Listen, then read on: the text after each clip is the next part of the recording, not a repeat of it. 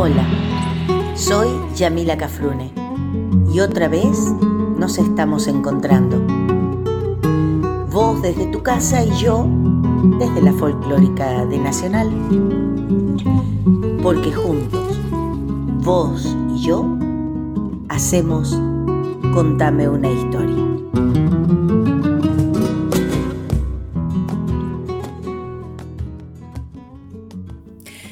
Hola queridos y queridas amigas, nuevamente con ustedes compartiendo otro Contame una historia.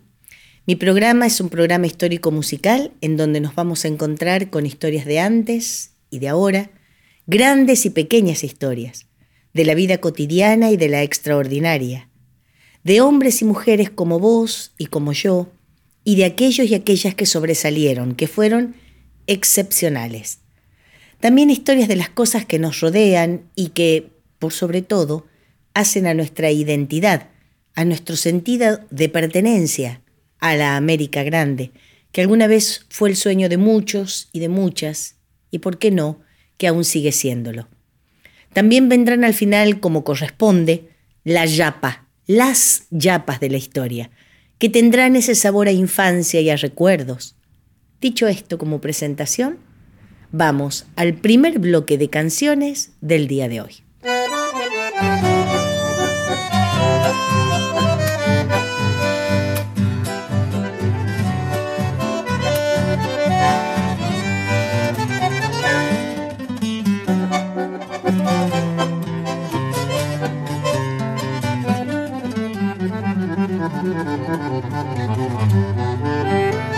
Cabellera de betún y dientes de palo santo, la boca como un quebranto y piel de piragua azul. La menta de Brutaú, su voz es como una queja, del río trae la leyenda de algún perdido pacú. Pescador del río Bravo, canoero, canoero, nacido entre los sausales, a orillita del Paraná. Tomador de mate amargo, a la lumbre del lucero, hace noche sobre el agua y defiende su libertad. Partir, reír, bogar, soñar, un cigarrito en el andar y una copita para esperar el albahaca de llegar. Partir, reír, bogar, soñar, un cigarrito en el andar y una copita para esperar el albahaca de llegar.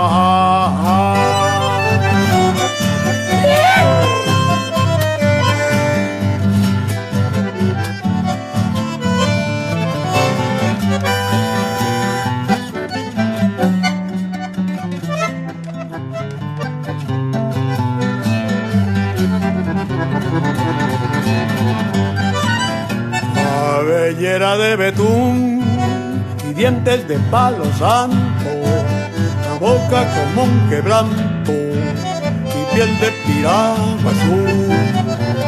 Lamento de Brutaú, su voz es como una queja, del río trae la leyenda de algún perdido pacú. Pescador del río Bravo, canoero, canoero, nacido de los sausales, orillita del Paraná. Tomador de mate amargo, a la lumbre del lucero, hace noche sobre el agua y defiende su libertad. Partir, reír, bogar, soñar, un cigarrito en el andar y una coplita para esperar el albahaca de llegar. Partir, reír, bogar, soñar, un cigarrito en el andar y una coplita para esperar el albahaca de llegar. Cabellera de betún y dientes de palo santo, la boca como un quebranto y piel de piragua azul.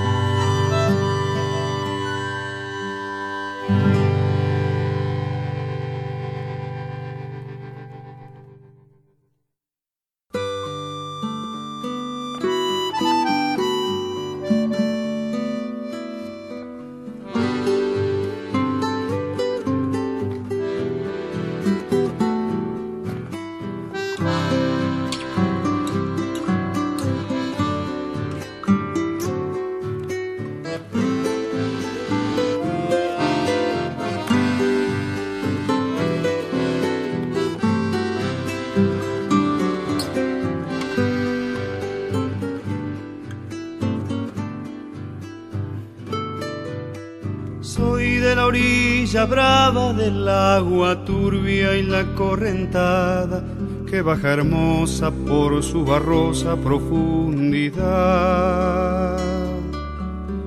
Soy un paisano serio, soy gente del remanso Valerio, que es donde el cielo remonta vuelo en el Paraná. Tengo el color del río y su misma voz en mi canto sigo el agua mansa y su suave danza en el corazón. Pero a veces oscura, va turbulenta en la ciega hondura y se hace brillo en este cuchillo de pescador.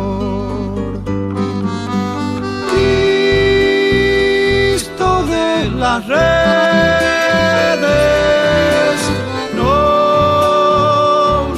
abandones.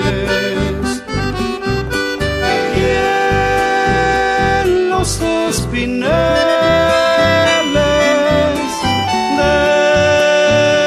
déjanos tus dones. No pienses que nos perdiste, es que la pobreza nos pone tristes, la sangre tensa y uno no piensa más que en morir agua del río viejo, llévate pronto este canto lejos, que está aclarando y vamos pescando para vivir.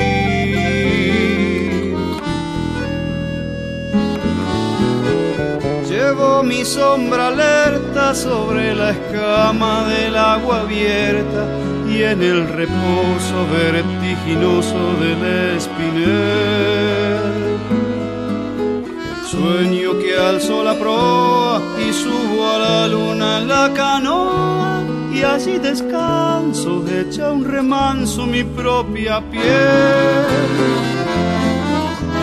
Calma de mis dolores, Cristo de los pescadores, dile a mi amada que está penada esperándome,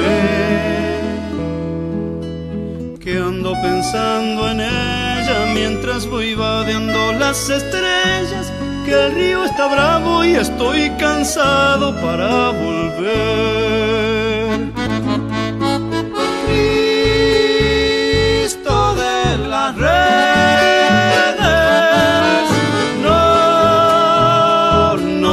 Abandones.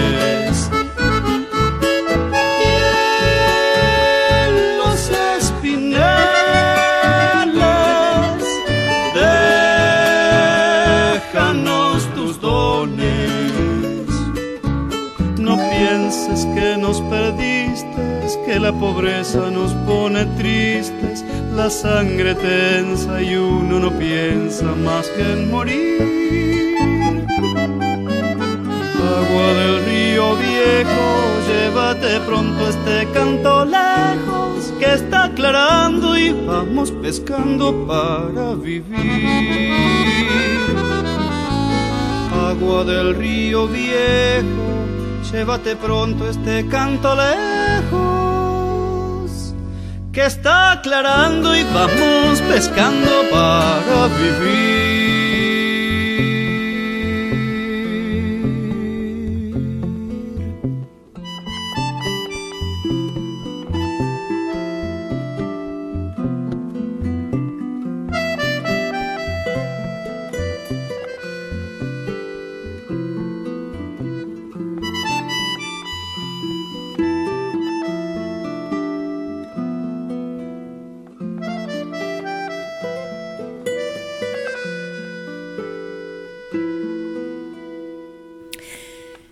A seguir con esto para no aburrirlos tanto porque todo el mes de mayo estuve con los hombres de mayo y no quiero que ustedes digan, hoy otra vez esta mujer contando historia, historia, historia.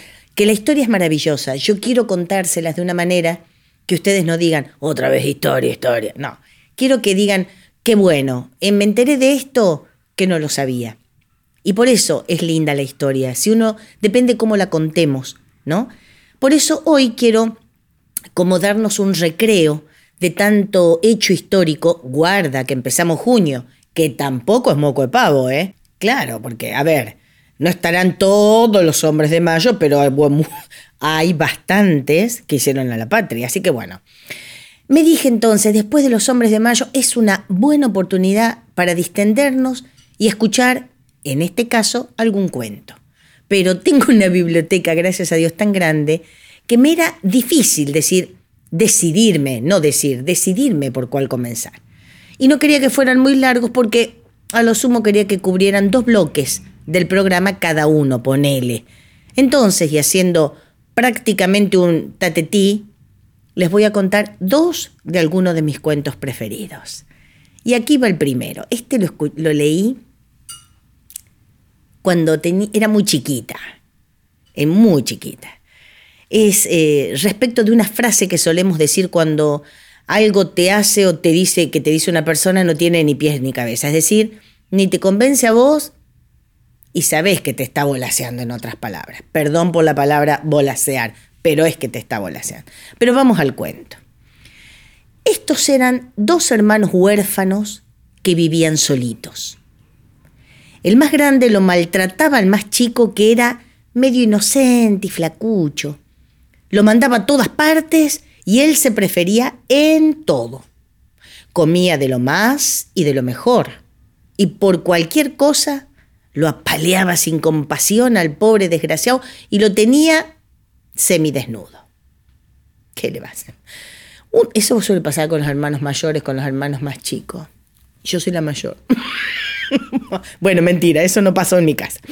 Un día, el más chico se fue a juntar leña y aprovechó y se mandó a mudar. Dijo, basta, no quiero aguantarme más. Se alimentó con ulúas y con ucles, que son unos cactus con frutos comestibles.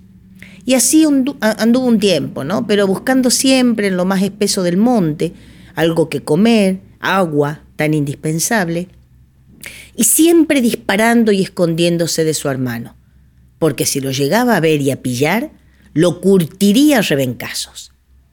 Y ahora hago un paréntesis.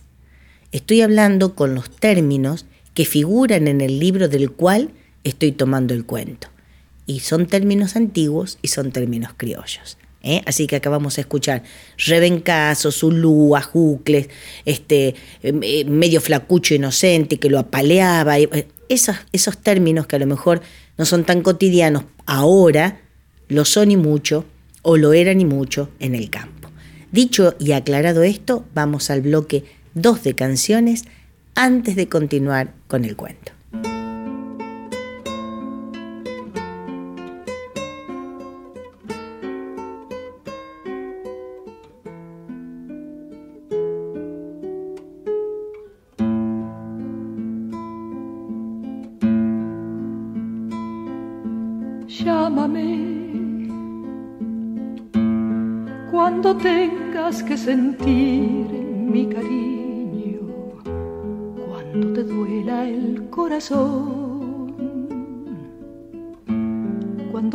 Se crucen por tus ojos los míos, cuando escuches mi canción,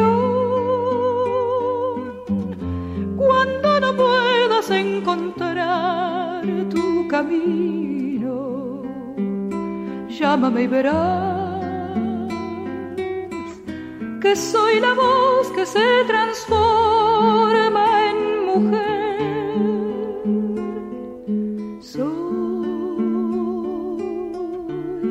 el origen del ser. ¿Qué estación del mundo que has de tener? Abrázame así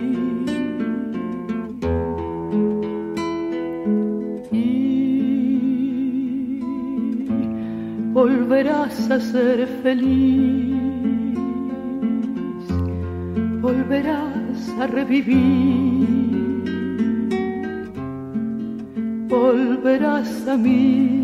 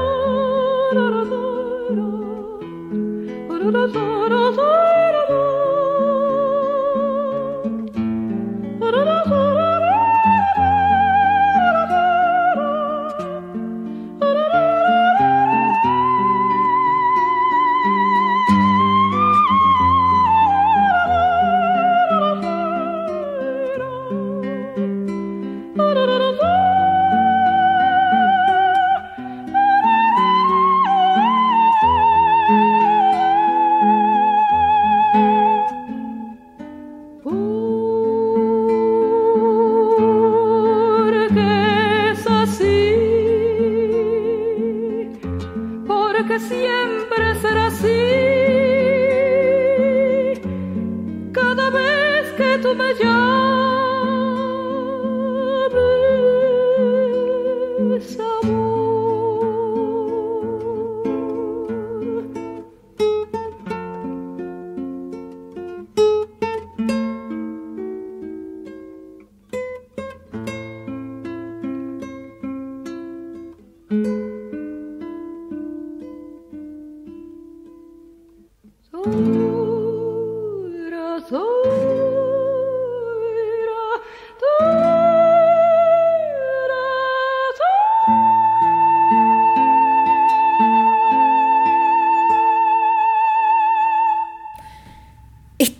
este hermano menor en el bosque, cansado, en el monte más que en el bosque, una noche cansado y con hambre, y se vio a él mismo lo más espeso del monte, y claro, solo que dijo, me voy a trepar a este algarrobo, el más grande que había en el monte. Ahí nomás se hizo una rosca del frío que tenía y se trató de cobijar con algunas hojas de las ramas que tenía el gran algarrobo. No podía dormir del hambre cuando escuchó un ruidaje. Entonces tuvo miedo y subió más arriba en el árbol. Al pie del mismo vio que hombres y mujeres, agarrándose de las manos, se pusieron a bailar y a cantar, y el canto decía, lunes, martes y miércoles tres, jueves y viernes. Y ahí se atrancaban, y como que no podían seguir más. Entonces se enojaban y se agarraban a los moquetes secos.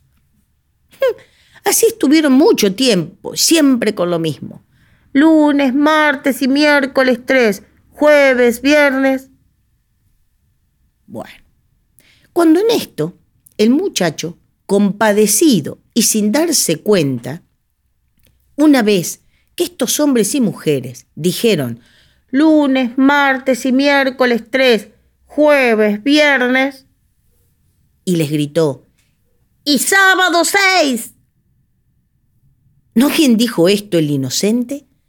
Hombres y mujeres bailaron, cantaron y dieron vueltas al árbol. Lunes, martes y miércoles tres, jueves, viernes y sábado seis. Y entonces lo bajaron y le dieron un montón de cosas. Estaban tan agradecidos, le dieron harina de tres ramales, tortilla, queso amasado, dos odres con miel y dos burros cargados con retobos llenos de pesos y lo despacharon para la casa. Pero antes de llegar hizo un tapado el pequeño muchacho y solo llevó una poca de platita. ¿Qué es un tapado, dirán ustedes? O un tapao. Es un escondite en la tierra que está, lo cubren, obviamente, y adentro de ese escondite o en ese pozo ponen odres o cajas o bolsas de arpillera llenos del tesoro que uno pueda tener. Actualmente se buscan muchos tapados en el norte argentino. Este inocente, digo entonces, hizo un tapado, lo cubrió y solo llevó un poquito de platita. Al verlo llegar cargado, el hermano lo recibió más que bien, contento. No hizo una fiesta porque no sabía que iba a venir el muchacho. Pero esto duró hasta que se le acabó todo en las tabiadas y en las festicholas. Y ahí comenzó a garrotearlo de nuevo y a mezquinarle la comida, hasta que poco a poco le hizo sacar todo el tapado y se lo acabó en sus calavereadas. Y comenzó de nuevo a apoyarlo hasta que le dijo, y bueno, ¿qué le vas a hacer, hermanito? Si no tenéis plata, llévame para donde te la han dado. ¿Quieren saber si el hermano menor le dijo dónde tenía que ir? ¿Tan curioso? Bueno, se lo digo después del bloque próximo de canciones.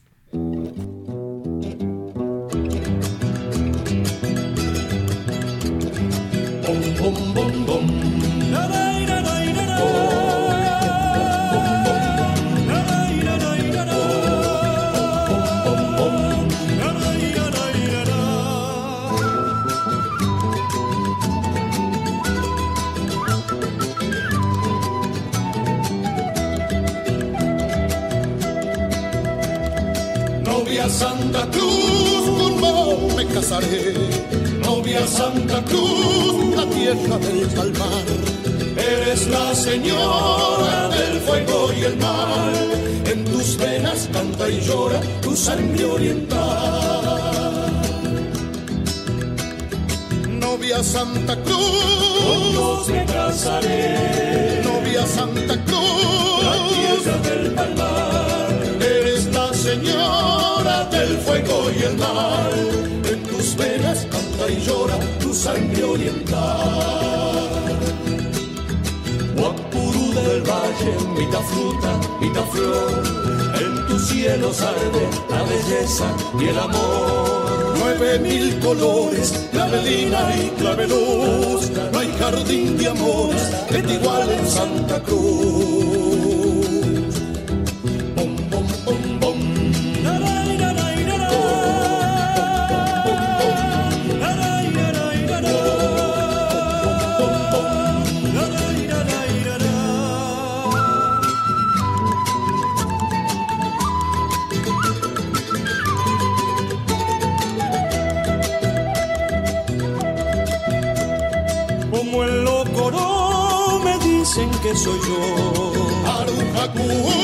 Mi cambiter eres tú.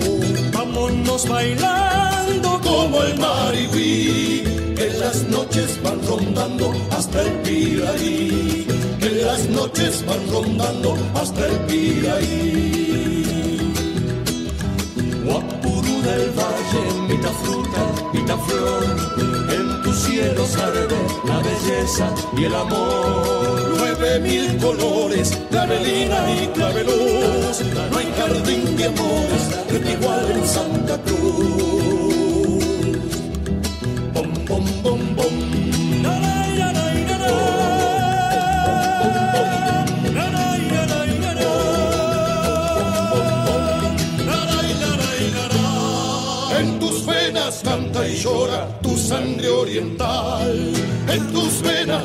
Y llora tu sangre oriental.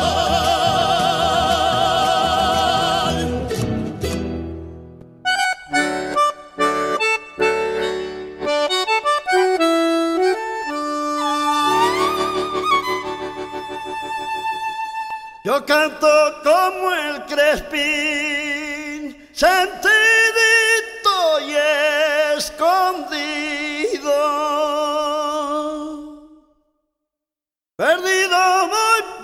dëshmon të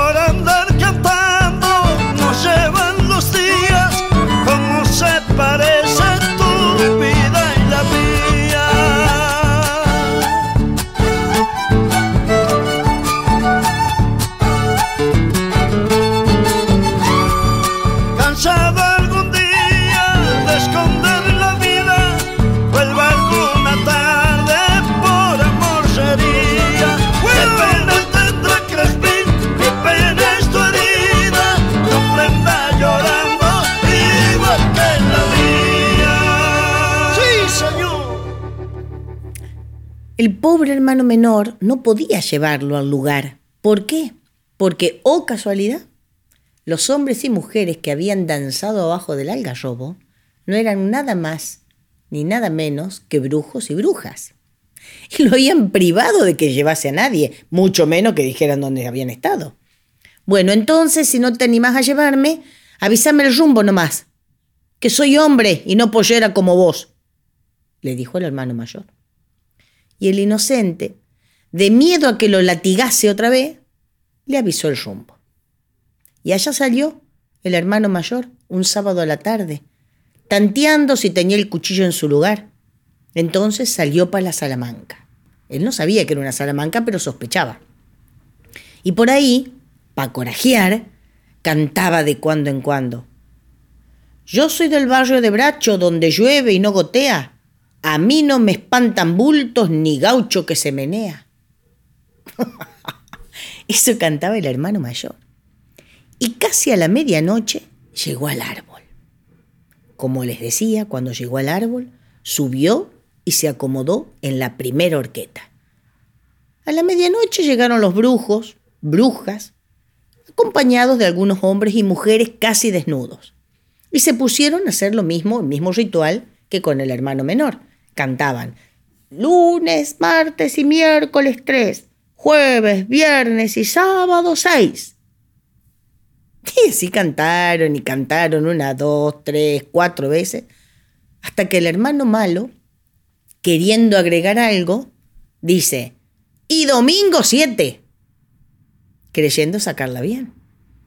Pero los brujos se pusieron recontra furiosos y lo bajaron de las mechas y lo apalearon hasta dejarlo estirado. Cuando revivió, manco, rengo y tuerto, lo largaron para la casa privándole que maltratara a su hermano, porque si no, lo embrujarían. Cuando llegó allá, a veces caminando y otras gateando, le dijo, hermanito, fíjate cómo me han dejado. Vos, mi hermano, curame. Y el inocente se compadeció y lo curó. Pero el hereje quedó así nomás, por avaro y por salir, sin ton ni son, con su domingo siete. Y desde entonces cuando alguien la echa a perder, ¿qué se dice? Ya saliste con un domingo 7. Esa es la frase.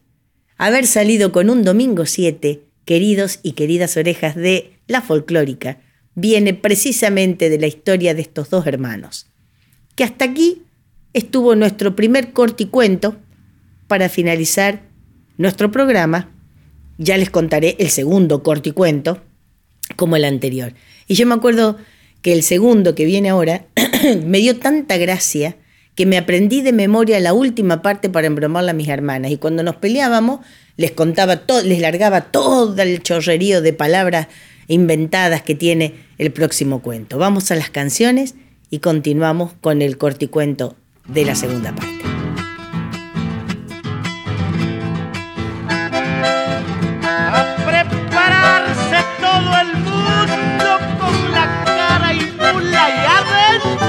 Dicen que sos cara y mula, así no más sé.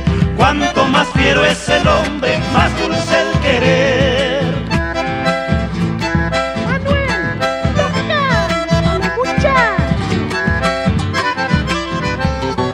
En su pecho hay una estrella, luz de amanecer. Cuando el cara toca el fuelle, canta su mujer.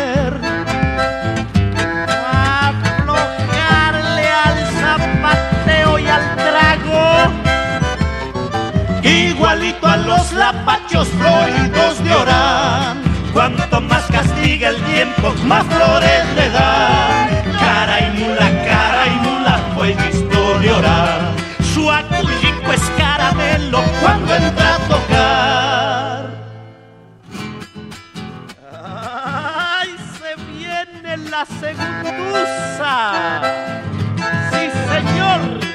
¡Chacarera pa' mi querido y las noches que ha pasado solo en soledad, a orillitas del Bermejo lo he visto llorar.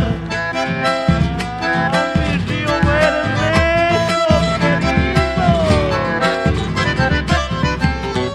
gajo de una Santiago malagueña flor del vistolar. Dicen que ya le he enseñado cómo enguadillar.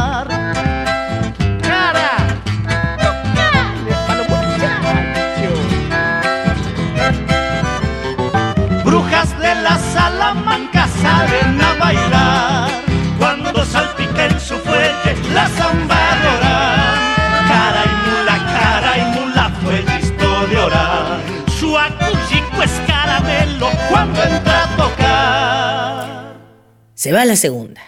En este caso, se va el segundo. Juan el Tonto se llama este cuento. Y con el nombre ya se darán cuenta de qué cuento es. Algunos de que habrá leído a lo mejor de chico o de chica, como lo leí yo. Y como comienzan todos los cuentos, de acá y del mundo.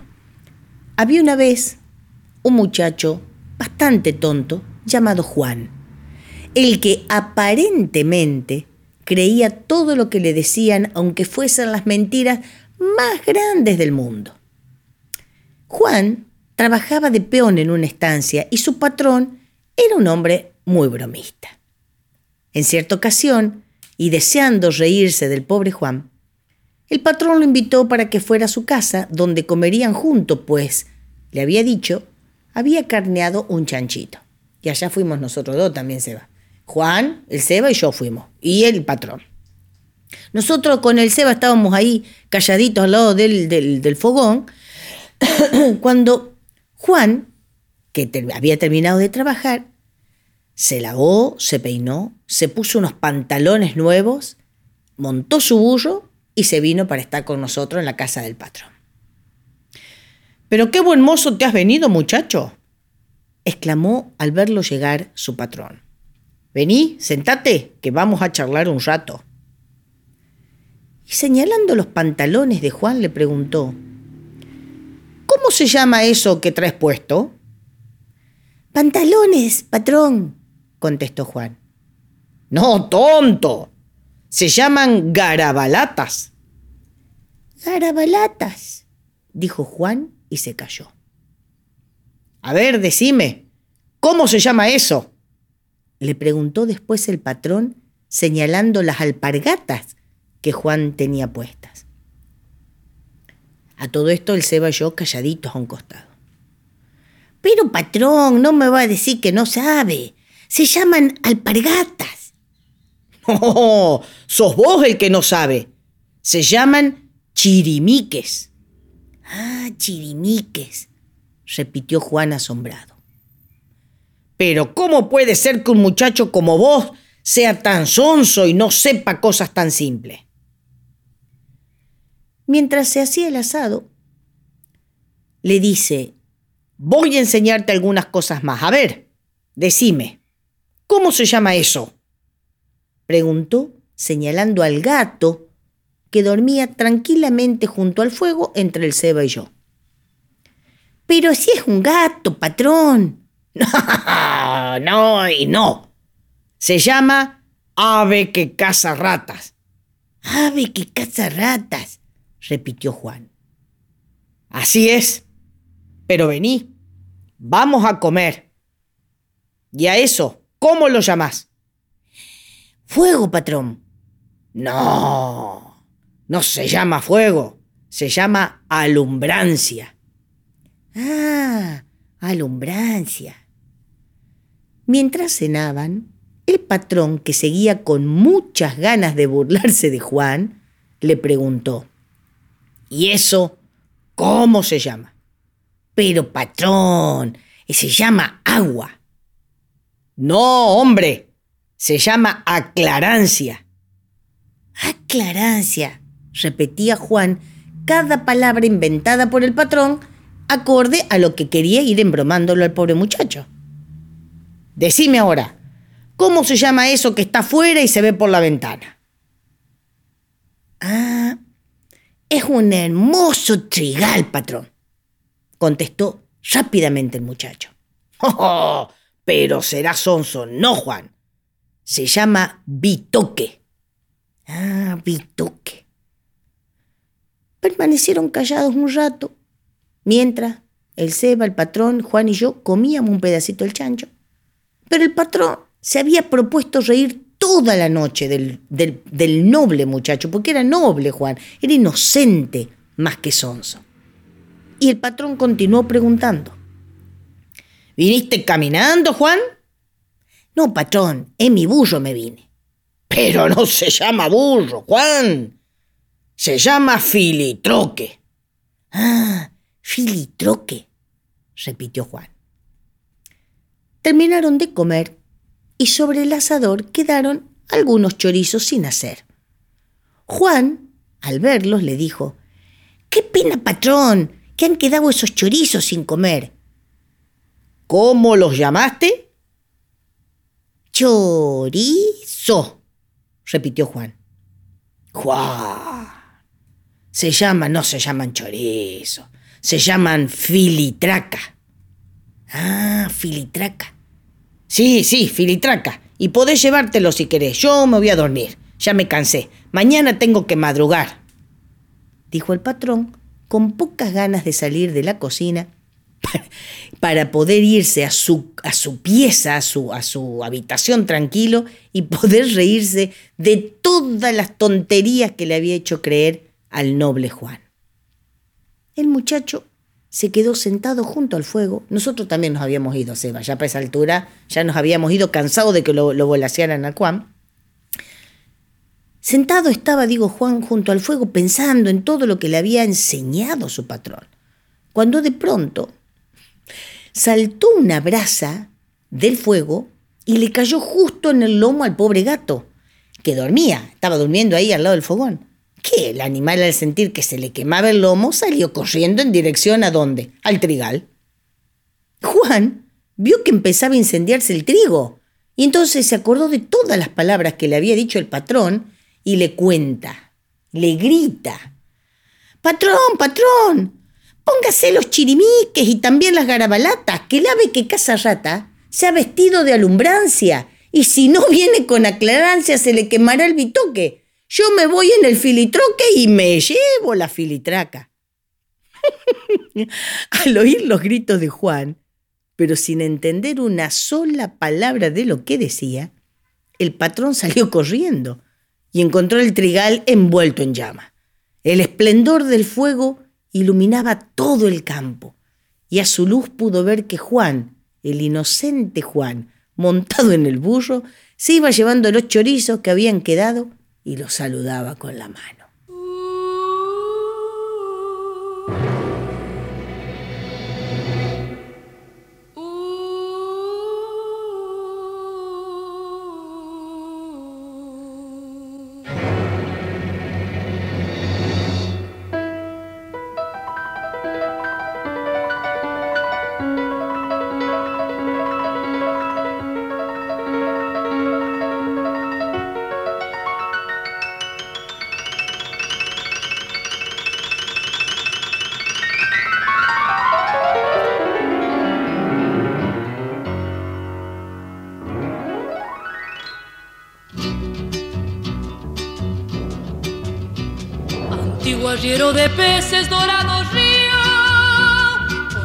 Camino de siglos bajando vas, desde donde su farol enciende la luna, hasta las islas frutales del litoral.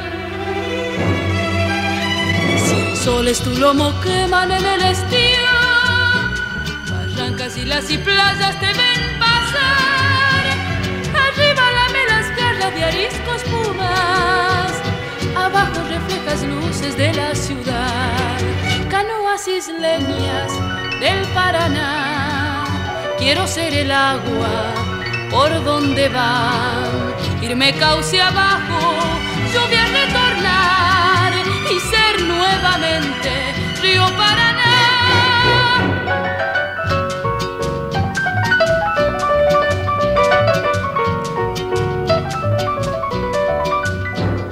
Asoman en tus riberas como días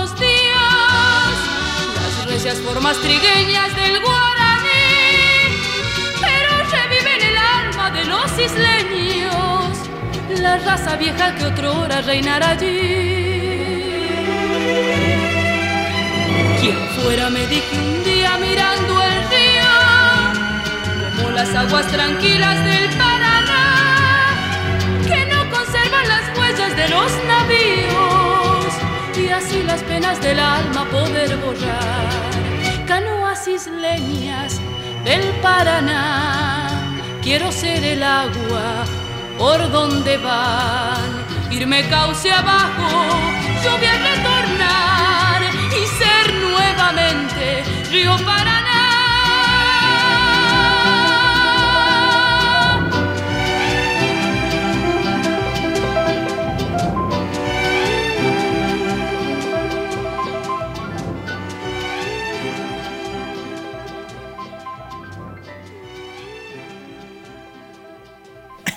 Bueno, le estaba diciendo al Seba, este se llama Juan el Tonto, el, el cuento anterior se llamaba Un Domingo 7, y son dos cuentos de los más criollos. Yo no les voy a contar Caperucita Roja ni les voy a contar La Bella Durmiente. Eso lo voy a dejar para que salga en los grandes medios este, o en los grandes, eh, sí, medios escritos como promoción de los cuentos.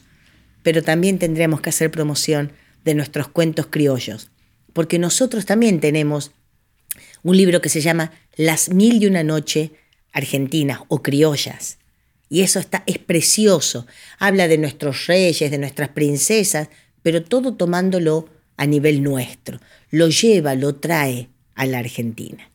Y esto nos reíamos, digo, con Seba, porque yo le dije, mirame, mirame, cuando él me está grabando, porque lo hacía sin leer el, argumento mío, el texto que yo me escribo para cada programa. Porque de verdad me lo sabía de memoria y con eso las embromaba mis hermanas. Hasta que, bueno, descubrieron que era de un cuento y me sacaron el código, vamos a decir. Hasta aquí el programa de hoy. Espero haberlos hecho reír, aunque sea un poquito, con este entrevero de palabras. Gracias nuevamente por haberme acompañado un sábado más.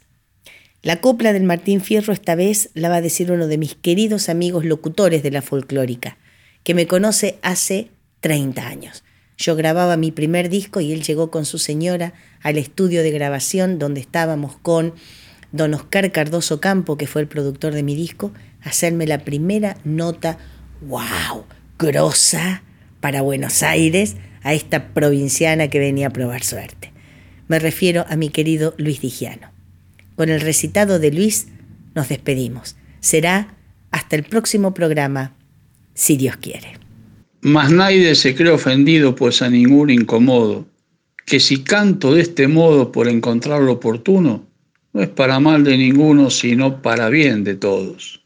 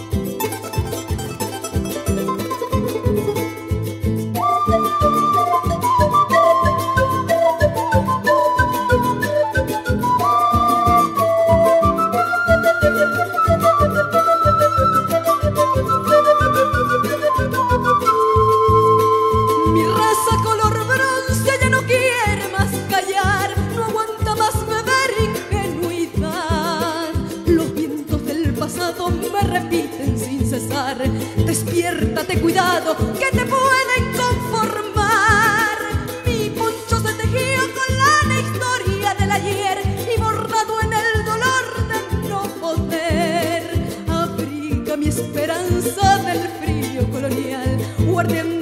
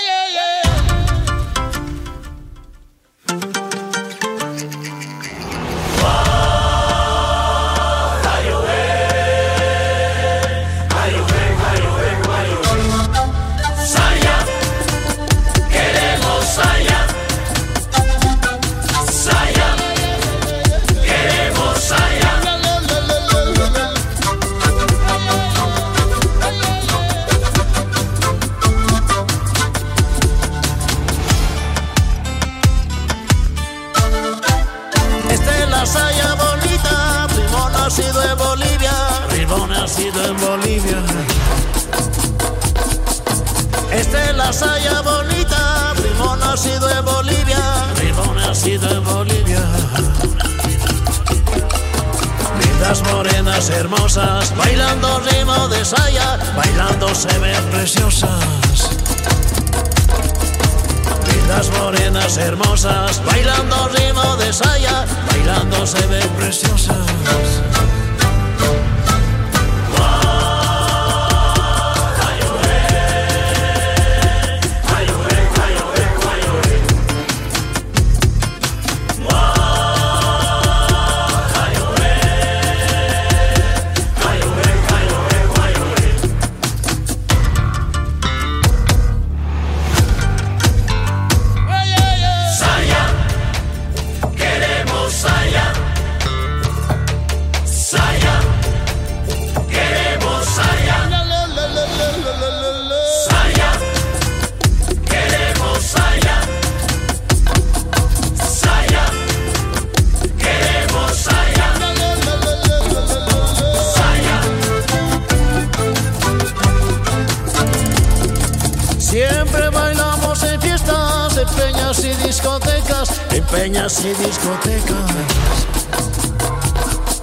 Siempre bailamos en fiestas, en peñas y discotecas, en peñas y discotecas. En Colombia y en España, en el Perú y Argentina, chilenas y ecuatorianas. En el Caribe y el norte, en la luna y hasta Marte, se baila el ritmo de Saya.